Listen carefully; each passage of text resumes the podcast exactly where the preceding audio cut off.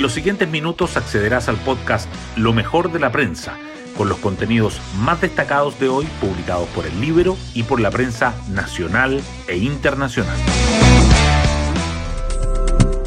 Buenos días, soy Magdalena Olea y hoy jueves 18 de agosto les contamos sobre la pronta promulgación de la reforma aprobada por el Congreso que baja el quórum para reformar la actual constitución y que el Ejecutivo lidere un acuerdo para que continúe el proceso constituyente en caso de ganar el rechazo.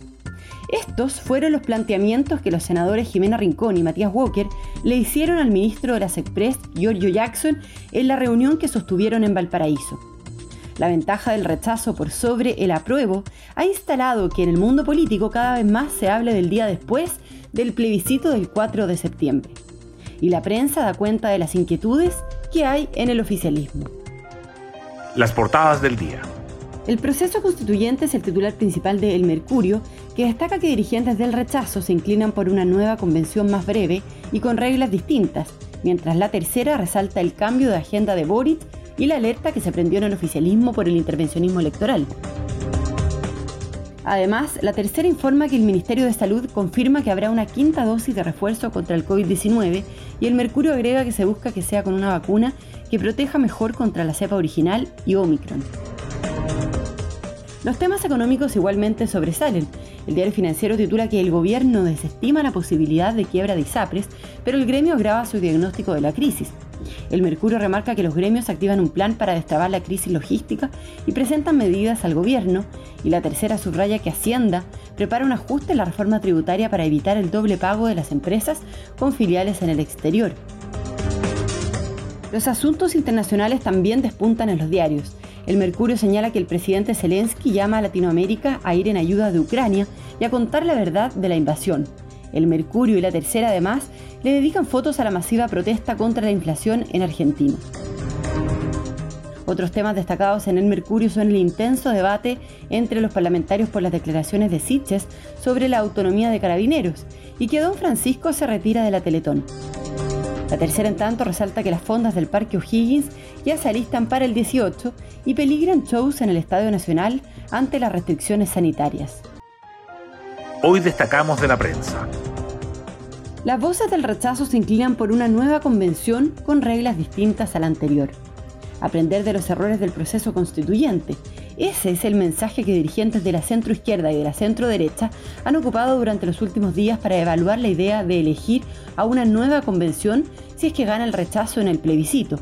En ambos sectores apuntan a un proceso más breve, con cambios a independientes y pueblos originarios representados en proporción a los votos. La amenaza de intervencionismo, el cambio de agenda de Boric y la alerta que se encendió en el oficialismo. El presidente tenía contemplado un viaje de tres días en tren, sin embargo ayer se informó que se reducirá a dos días. En el gobierno admiten que la decisión pasó por evitar abrir flancos innecesarios en momentos en que la oposición ha recrudecido su ofensiva para acusar al Ejecutivo de querer favorecer al apruebo en el plebiscito. Walker y Rincón le piden a Jackson poner discusión inmediata al proyecto de reforma que habilita el nuevo proceso constituyente. Los senadores de la democracia cristiana se reunieron con el ministro de las Express, que opinó que la propuesta del presidente es coincidente con lo que plantean acá.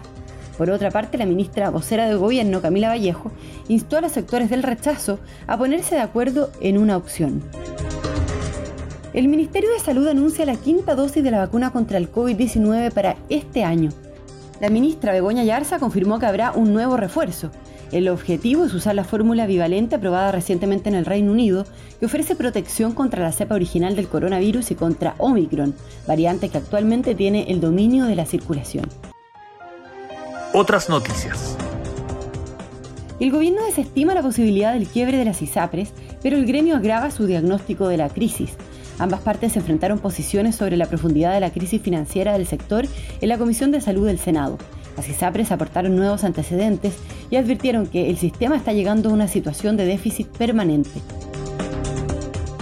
El Congreso aprueba la sexta prórroga del estado de excepción en la macrozona sur. La solicitud gubernamental presentada de forma adelantada, porque la próxima semana es distrital, fue respaldada transversalmente en la Cámara y en el Senado. En tanto, el subsecretario del Interior, Manuel Monsalve, viajó a Los Ríos y anuncia medidas de seguridad. Y nos vamos con el postre del día. hay un increíble proyecto para revivir el extinto tigre de Tasmania. Utilizando ADN conservado en museos y zoológicos australianos, una empresa estadounidense pretende producir un animal genéticamente similar al desaparecido marsupial. El último murió en 1936 para reintroducirlo en áreas seleccionadas. Bueno, yo me despido, espero que tengan un muy buen día jueves y nos volvemos a encontrar mañana en un nuevo podcast, Lo mejor de la prensa.